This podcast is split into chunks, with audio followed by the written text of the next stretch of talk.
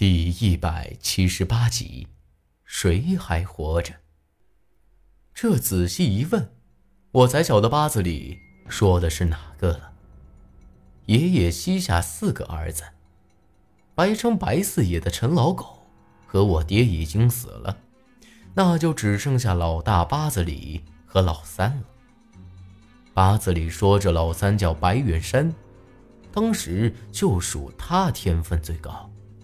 白家水鬼的接班人也是他，可不晓得是为什么，在白远山有我这么大年纪的时候，却突然生了一场怪病，眼看着就不行了。爷爷带着他来找了韩半仙，只不过却没能救活。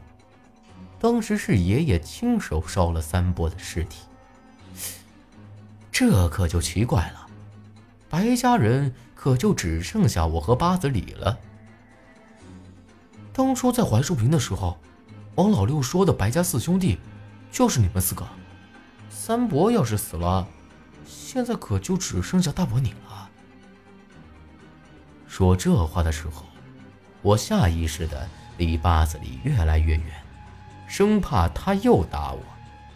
没想到，他却只是笑了笑。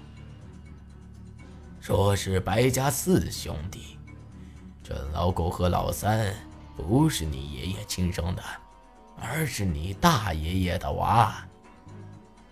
这么一说，我才晓得，爷爷那个年代正值战乱，抓壮丁的事儿多了去了。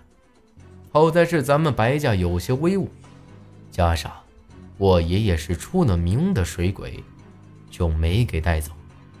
只是大爷爷可就没这么好的运气了。至于那两个娃娃，只能留给我爷爷帮忙照顾。这下我才明白过来，难怪这八字里和我亲爹合得来呢。说到底，他们才是正儿八经的亲兄弟。那大爷爷后来回来了吗？我不禁有些好奇了。八字里叹了口气。苦笑一声，哼，那个年代上了战场的小兵，能活着下战场的有几个呀？更何况还是被抓走的壮丁。他这一去，再没音信儿，一直到后来解放了。你爷爷倒是去市里问过，也问过一些幸存下来的老兵。说你大爷爷上战场才不到一个月，就已经死了。这可真是奇怪了。就现在来看，咱们整个白家就只剩下我和八子里了。那到底是哪个破掉了那镇魂碑呢？大爷爷和三伯的死，你都没亲眼见过，会不会？换做以前，我绝对不会怀疑。但经历了这么多事儿，死而复生的情况，已经是再平常不过的事儿了。八子里摇了摇头。话是这么说，你大爷爷要是没死，咋个会丢下两个娃不管了呢？还有，你三伯是你爷爷亲手烧了，他难不成还会说谎？你说，会不会是水底下那个怪人？苏丹臣这会儿才开口，八字里也是眉头挤在一块咱们白家还没有出过这么爱的人，况且还是个女人。这下，咱们也都陷入了沉思。眼下这一大堆的事儿，咱们都没弄明白。这会儿。又出现了一个神秘的白家人，不管这个还活着的白家人到底是谁，对咱们来说都不是一件好事儿。这么看来，当年爷爷和韩半仙的交情还不错呀。我皱着眉头看着八子里，而他也说，他们两个的交情的确不错。据说年轻那会儿可是一起寻过经的。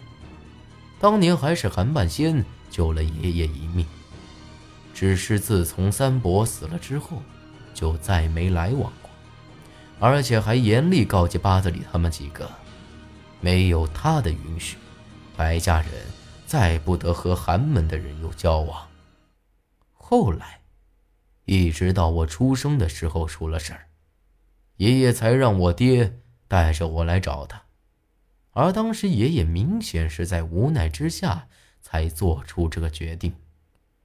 看来，爷爷早就知道韩半仙有问题了。可为什么最后还是来找了韩半仙？以爷爷的本事，不可能看不出来我身子里的邪气。为什么不直接把我弄死，反而让我活了下来？行了，也都修整的差不多了。这些陈芝麻烂谷子的事儿，也就没得必要再想了。该来的总会来的嘛。八子里叹了一口气，冲我笑了笑，之后又朝着大伙儿哄了一嗓子齐鲁哟。为啥子偏要大晚上了走啊？等天亮不是更安全吗？这问题困扰了我一晚上。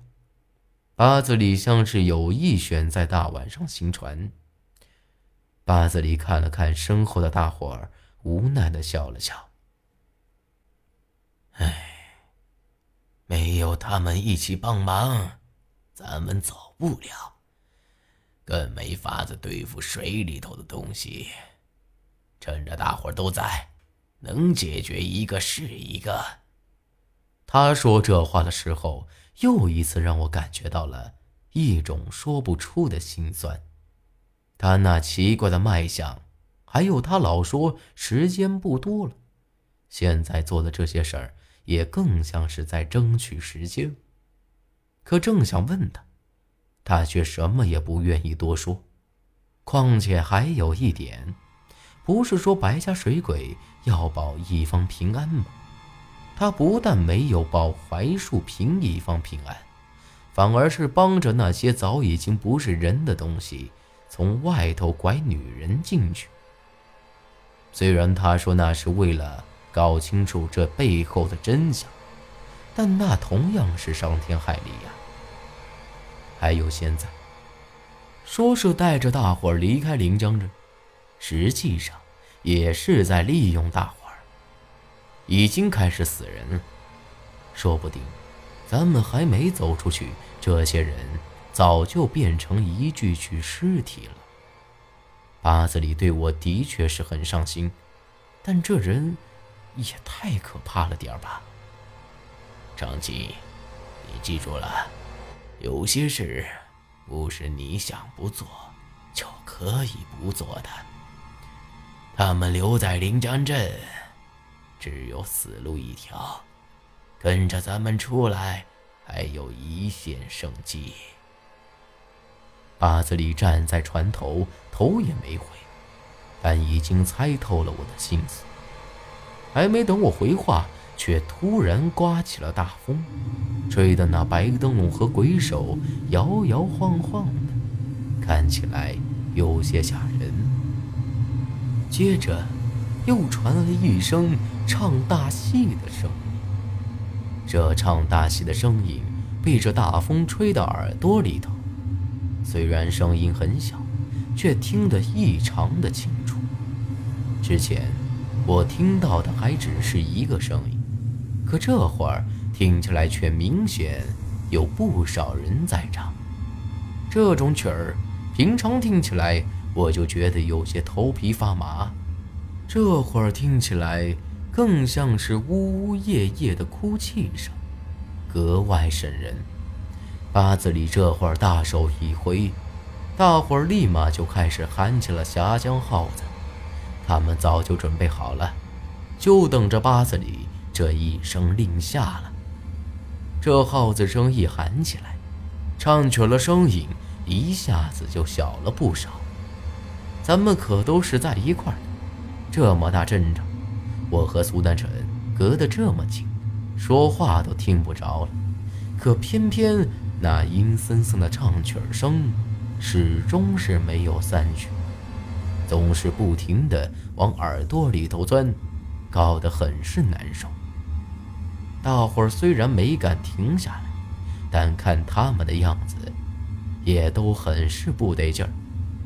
就在这会儿，我却看到在咱们前头不远处的地方，不晓得啥时候出现了一道白障，明显是大雾，正朝着咱们慢慢飘了过来。